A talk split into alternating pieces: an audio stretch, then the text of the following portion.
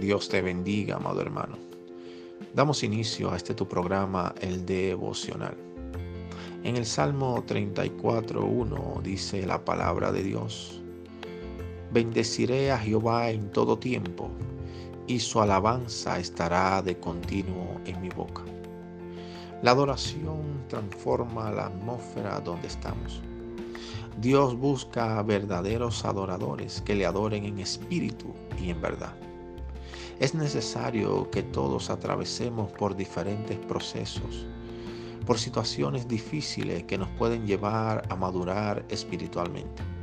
Pero en medio de esas situaciones difíciles, solo aquellos que tienen un corazón lleno de amor por la obra de Dios, lleno de amor y pasión por la presencia de Dios, se levantan como voz profética a adorar a Dios en medio de la adversidad, a proclamar su grandeza y su misericordia que es para siempre.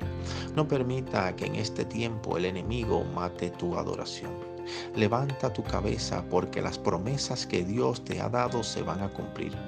No hay crisis ni situación difícil que pueda detener los planes que Dios ha trazado contigo, con tus hijos y con tu familia. Es tiempo de levantar nuestra voz a Dios con fe, creyendo que la adoración cambia la atmósfera. Hoy en día el enemigo está atacando con pensamientos de ansiedad, de temor a muchos hijos de Dios, aún a pastores y líderes espirituales. Es tiempo que esos pensamientos sean derrotados por el poder de la adoración. Que esa atmósfera de temor, que esa atmósfera de ansiedad sea transformada a una atmósfera de gloria por el poder de la adoración. No permitas que la adoración a Dios sea negociable. No es negociable. Si tienes, adora. Si no tienes, calla. No. El salmista decía, bendeciré a Jehová en todo tiempo.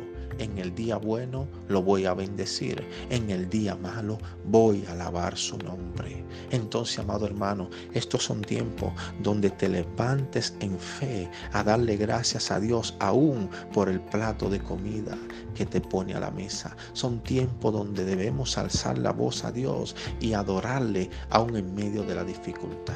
Son tiempos donde debemos levantar la voz a Dios y clamar con un corazón contrito y humillado, porque Dios manifestará su gloria a aquellos que se la pidan. Dios te bendiga.